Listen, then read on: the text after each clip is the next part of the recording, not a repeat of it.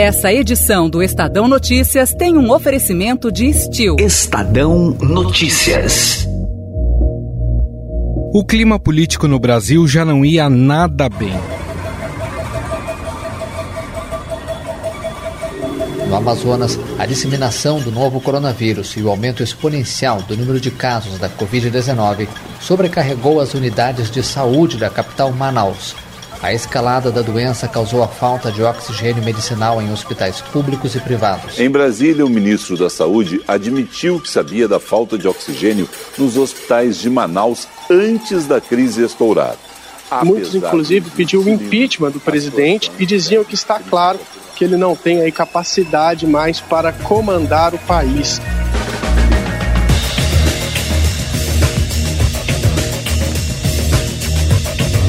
E para melhorar, nesta semana, o Procurador-Geral da República, Augusto Aras, decidiu colocar mais lenha na fogueira.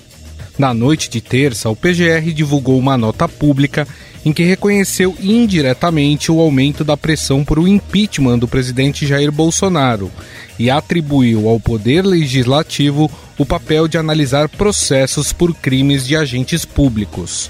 Em outras palavras, Aras disse que cabe ao Congresso e não à PGR decidir sobre abrir ou não processo de impeachment contra Bolsonaro. Mas a nota vai além. Em outro trecho, o Procurador-Geral da República afirma que o atual estado de calamidade, decretado no Brasil em março de 2020, pode progredir para o estado de defesa. O texto segue. A considerar a expectativa de agravamento da crise sanitária nos próximos dias, mesmo com a contemporânea vacinação, é tempo de temperança e prudência em prol da estabilidade institucional. A nota de Augusto Aras veio um dia depois do presidente Jair Bolsonaro, em sua recorrente aparição a apoiadores no Palácio da Alvorada, falar isso aqui. Quem decide se um povo vai ver na democracia ou na ditadura são as suas Forças Armadas. Não tem ditadura onde as Forças Armadas não apoiam. O Brasil, temos liberdade ainda. Ah, se nós não, não reconhecemos o valor desses homens e mulheres que estão lá, tudo pode mudar. A menção de Augusto Aras a um estado de defesa não caiu nada bem entre os procuradores e membros da Corte Brasileira. O artifício previsto no artigo 136 da Constituição pode ser decretado pelo presidente da República com o pretexto de preservar ou prontamente restabelecer em locais restritos e determinados a ordem pública ou a paz social ameaçadas por grave e iminente instabilidade institucional. A legislação prevê uma série de medidas coercitivas, como restrições de direitos de reunião, de sigilo de correspondência e de comunicação telefônica. Também acaba com as garantias como a exigência do flagrante para uma prisão. No entanto, o decreto do estado de defesa deve ser aprovado ou rejeitado pelo Congresso Nacional. Para entender o que isso significa, vamos conversar com Vera Kemin, advogada constitucionalista, mestre em Direito Público Administrativo pela FGV. Tudo bem, doutora? Como vai? Tudo bem, Gustavo. E você? Doutor, eu gostaria que a senhora explicasse o que de fato é esse estado de defesa que prevê a nossa Constituição e quando ele pode ser aplicado. Em primeiro lugar, é bom que se observe o fato de que nós vivemos em um Estado democrático de direito, reconhecido a partir da Constituição Federal de 1988, decretar um estado de defesa é remeter a um estado de exceção. A partir do momento que se decreta um estado de defesa, nós vamos ter algumas restrições com relação aos nossos direitos e garantias fundamentais. Justamente por isso, a Constituição exige o preenchimento de determinadas condições para que o presidente da República possa ter a competência constitucional de decretar esse chamado estado de defesa. A Constituição prevê que o presidente precisa ouvir o Conselho da República e o Conselho de Defesa Nacional. Em segundo lugar, Quando é que se decreta o estado de defesa? É para preservar ou restabelecer em determinados locais a ordem pública, a paz social que estaria sendo ameaçada uhum. e iminente instabilidade institucional. Ou ainda, quando o país, eventualmente, ou o local determinado, tenha sido atingido por uma calamidade de grandes proporções na natureza. A Constituição ainda determina que esse decreto que for instituir o estado de defesa terá que ter um tempo de duração que não poderá ser superior a 30 dias, podendo ser prorrogado apenas uma vez e por igual período, mas apenas se persistirem as razões que justificaram a decretação desse estado de defesa. Quais são as restrições que nós vamos sofrer com relação aos nossos direitos de reunião, com relação ao nosso sigilo de correspondência e ao sigilo de comunicação telegráfica e telefônica. Vamos também ter, no, no que se refere à ocupação e uso temporário de bens e serviços públicos, a União terá que responder por danos correspondentes a essa ocupação, ou seja, os custos correspondentes a essa ocupação. Sem falar também, Gustavo, que nós, durante o estado de defesa, nós teríamos também um controle jurisdicional concomitante, que a gente chama, com relação às prisões. Ao decretar o estado de defesa, o presidente precisa submeter esse ato no prazo de 24 horas ao Congresso Nacional, que vai decidir por maioria absoluta se ele aceita ou se ele rejeita. Como o Congresso Nacional estaria em recesso, ele teria que ser convocado extraordinariamente no prazo de cinco dias para se posicionar a respeito desse estado de defesa. O fato do Procurador-Geral da República Augusto Aras ter recomendado essa medida, isso de alguma forma fere a ética do cargo dele? Veja, a nota do atual PGR, no mínimo, é polêmica, Gustavo, porque, em primeiro lugar, há aquela afirmação de que a calamidade pública seria uma antessala para o estado de defesa. Isso não corresponde à realidade e tampouco atende àquilo que está previsto na Constituição Federal. Quer dizer, então a atual conjuntura não remete absolutamente a uma, uma hipótese de decretar um estado de defesa. Nós não temos aí requisitos constitucionais, né? E tampouco políticos, no sentido de se sofrer uma instabilidade institucional. Agora, o mais importante em todo esse contexto dessa nota é ele declara que qualquer crime que teria sido cometido pelo presidente da República teria que ser remetido ao Poder Legislativo e não à PGR. Então, essa é a questão mais importante. Uhum. Em primeiro lugar, ele generaliza essa questão dos crimes. Nós precisamos aí separar nós temos, de um lado, crimes de responsabilidade e, de outro, crime que nós denominamos de infrações comuns, crimes comuns previstos no Código Penal brasileiro. Aí o que acontece? Ele afirma que os crimes, de forma generalizada, seriam de responsabilidade, de competência do Poder Legislativo. Não é. A responsabilidade e a competência do Poder Legislativo estariam sendo relacionadas aos crimes de responsabilidade do presidente da República. Agora, com relação à acusação de crimes comuns relacionados à pandemia, aí não.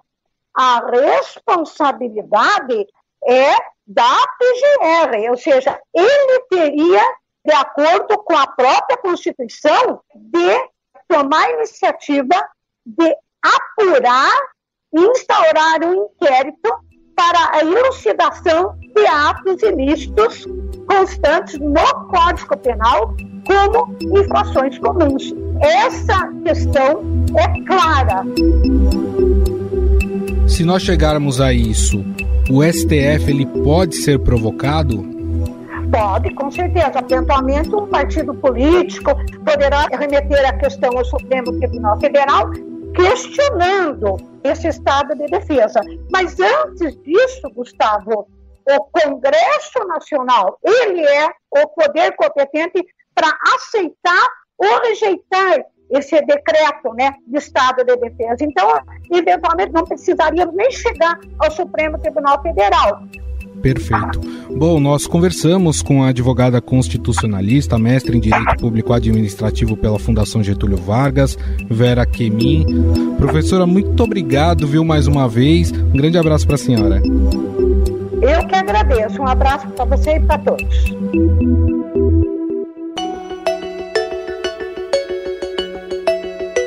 Em um minuto, vamos falar sobre o impacto político da declaração do Procurador-Geral da República, Augusto Aras. Estadão Notícias. Com o crescimento populacional, mudanças climáticas e escassez de terras agricultáveis em vários países, aumentar a produção agrícola de forma sustentável é um desafio que demanda muita inovação. As novas ferramentas agrícolas movidas a bateria e não mais a combustível fóssil ajudam nessa missão, como conta Romário Brito, vice-presidente de marketing e vendas da Steel, fabricante que é referência no setor. E nós oferecemos ao mercado é, baterias sem emissão de gases, sem cabos de energia ou e com altíssimo grau de eficiência, né?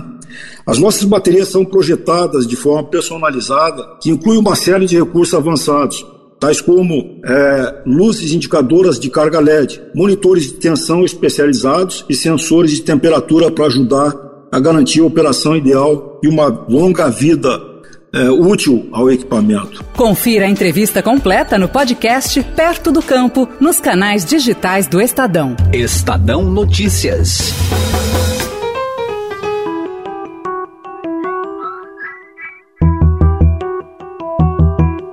A nota enviada pelo Procurador-Geral Augusto Aras repercutiu mal dentro do Ministério Público Federal e do Supremo Tribunal Federal.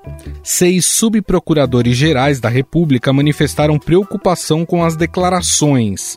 Em nota, eles enfatizam que a defesa do Estado Democrático de Direito afigura-se mais apropriada e inadiável que a antevisão de um estado de defesa e suas graves consequências para a sociedade brasileira. Que qualquer alusão no atual estágio da democracia brasileira a estados de exceção, inclusive aqueles previstos na própria Constituição, se mostra absolutamente desarrazoada e contrária à missão constitucional que foi incumbida principalmente à instituição e a todos os seus membros. STF, a reação foi de incredulidade com a afirmação. O ministro Marco Aurélio Melo disse que ficou temeroso com a nota de Aras.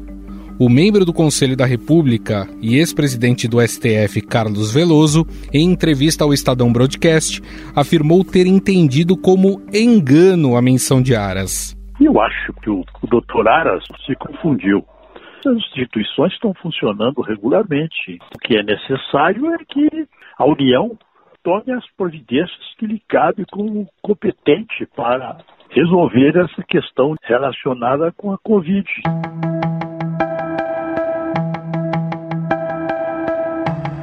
Mas afinal, qual é o peso político que tem essa declaração? Ela pode influenciar ainda mais os pedidos de impeachment contra o presidente? Para falar sobre essa questão, convidamos a Tatiana Chicarino, cientista política e professora da Fundação Escola de Sociologia e Política de São Paulo. Tudo bem, professora? Olá, Gustavo, tudo bem? E você? Professora, qual a gravidade para a democracia brasileira no momento em que o Procurador-Geral da República, em uma espécie de aconselhamento, que não é o seu papel, dizer que, diante dos pedidos de impeachment e de instabilidade política, o presidente possa requisitar o estado de defesa? Bom, é gravíssimo, né, essa nota do Procurador-Geral da República. E como você mesmo disse, né, Gustavo, não é função dele fazer isso, ao contrário, né? A função do Procurador-Geral da República é investigar aí em certa medida, né, dependendo do contexto, propor até ações penais contra o presidente da República. A função né, do Procurador-Geral da República é defender os interesses da sociedade. Por isso a gente deve enfatizar bem a palavra república, que a gente acaba esquecendo né, no cotidiano o que, que significam essas palavras. E a República está voltada para a res pública, para o público, para o povo, portanto, né? Então ele é um defensor disso, ele não é um defensor do presidente. E essa nota, como você mesmo disse, né, é, parece quase que um conselho, entre aspas, aí, que ele está ofertando ao presidente nesse contexto em que ele está sendo bastante pressionado é, né, de pedidos de impeachment, opinião pública bastante contrária às medidas, de, às medidas que ele vem tomando, ou às não medidas né, que ele vem tomando, isso de uma forma bastante adequada, esse posicionamento da opinião pública, é muito emblemático e é muito é, né, grave mesmo, né, que foi o que a gente, é o que eu acabei comentando no início. Então, é algo que a gente precisa ficar bem atento, viu, Gustavo? E, mas eu gostaria também uhum. de voltar um pouco numa atitude né, que o próprio Aras teve no meio do ano passado, que foi quando ele disse que a, a, partir do artigo 142 né, da Constituição, de que as Forças Armadas elas poderiam, é, de alguma maneira, invadir a competência de outro poder. Quando o artigo 142 estabelece que o, as Forças Armadas devem garantir os, o funcionamento dos poderes constituídos, esta garantia é nos limites da competência de cada poder. Um poder que invade a competência de outro poder, em tese, não há de merecer a proteção desse garante da Constituição. Como que isso é emblemático, né, da atuação desse Procurador-Geral uh, da República? O que, que ele de fato está fazendo? Ele está desviando completamente de sua função precípica, né, que é a defesa dos interesses da sociedade, dos interesses da República.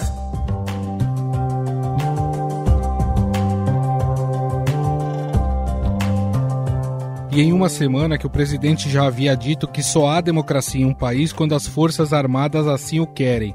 Essa fala, mais a nota do PGR Augusto Aras, traz uma preocupação a mais? Sim, eu acho que estou convicta disso. A gente está num momento, além né, desse estado de calamidade pública que nós vivemos, com tantas vidas sendo ceifadas, não apenas no Brasil, mas no mundo, né, um, um momento tão sensível, triste para a nossa história, a gente tem que lidar com todas essas questões do âmbito da política, né, que incidem diretamente em como a pandemia vai ser é, gestada, né, como que a, as políticas públicas em torno da pandemia vão ser desenvolvidas. O que a gente observa que há uma ineficiência enorme em relação a isso, né? Quando não beira crimes comuns, né? Agora, voltando a isso que você trouxe, né, Gustavo, sobre essa declaração recente do Bolsonaro, né, de que as Forças Armadas são as, a garantidora da democracia ou da ditadura. Então, é, né, como se fosse a vontade das Forças Armadas. Bom, a gente está num Estado democrático de direito. Então, a vontade, ela é do povo. O povo tem soberania popular. O Bolsonaro é apenas um representante, né? Então eu estou dizendo apenas um representante, por quê? Porque ele não é eterno, ele não está lá para sempre. Nas próximas eleições ele pode perder e outra pessoa assumir o lugar dele. Isso faz, né, com que a gente tenha um Estado democrático de direito, uma república, uma democracia. Então essa fala, ela, claro que ela ela não é incoerente com a história do Bolsonaro. O Bolsonaro já teve manifestações, não apenas recentes, mas em toda a sua biografia, sobre não trazer a negatividade que foi o golpe militar de 64, em como a ditadura ela é prejudicial para as nossas vidas individuais e para a nossa vida coletiva, né? Que eu mostrei que realmente Hoje em dia, grande parte da população entende que o período militar não foi ditadura como a esquerda sempre pregou. E eu adicionaria mais uma coisa, viu? Porque assim, a coisa está realmente é, complicada, a coisa realmente está grave, né? Que foi é, recentemente os projetos de lei ordinária em que é, se tem uma tentativa de restringir né, o poder dos governadores, então o controle civil e das autoridades eleitas sobre as polícias, né? Uhum. A polícia é, civil e a polícia militar. Então a gente tem que pensar realmente na atitude do Aras e na atitude do Bolsonaro neste contexto maior, de diversas falas, de diversas ações, mas também de um histórico. Acho que isso é bastante importante. Nós temos visto as manifestações pedindo o impeachment do presidente aumentarem. Inclusive, neste fim de semana, elas vão sair das redes sociais e vão para as ruas das principais capitais do país. Com essa pressão aumentando, vai ser impossível o Congresso não se debruçar sobre o tema? Olha, é uma pergunta difícil, né? Se eu tivesse a resposta, eu acho que é aquela pergunta que vale um milhão de dólares, né? Mas de fato, no, no nosso passado recente, né, o que faz o impeachment acontecer é a pressão popular e a vontade é, dos parlamentares, ou seja, quando tem ali uma ruptura, né, não uma ruptura, mas um desentendimento entre o executivo e o legislativo, isso propicia mais né, a possibilidade de um impeachment, mas a pressão nas ruas ela é fundamental. Então, claro, é, isso pode vir né, a aumentar essa pressão popular, mas lembrando de novo, né, o contexto que nós estamos vivendo de pandemia também é, é uma, uma questão que não fa faz com que as pessoas não vão para as ruas, movimentos sociais, enfim. Então você tem esse perigo da contaminação, de aumento de casos, etc. Né? É sobre esse espírito do tempo que nós estamos vivendo, né? E aí é bastante significativo também, é, Gustavo, quando que eu acho que é super importante isso para os nossos ouvintes. O que, que significa né, esse estado de defesa? Uma das questões são medidas bastante coercitivas ou seja, são medidas que é, acabam violando muitos direitos. Por quê? Porque é uma medida de exceção, de excepcionalidade.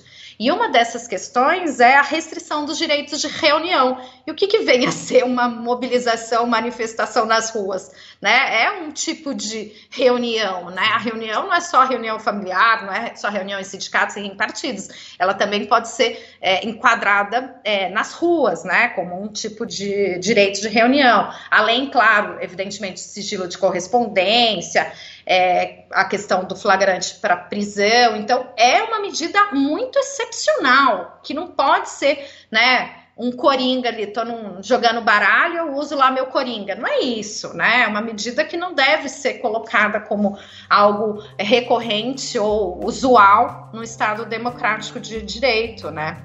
Bom, nós conversamos com a cientista política e professora da Fundação Escola de Sociologia e Política de São Paulo, Tatiana Chicarino.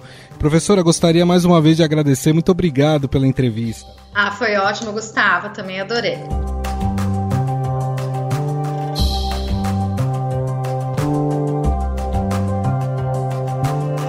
Estadão Notícias.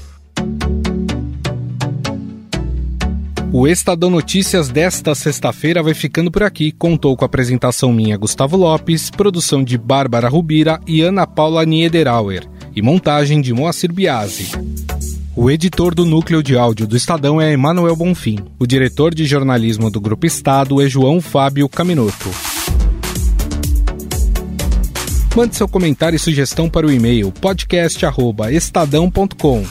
Um abraço, um ótimo final de semana e até mais.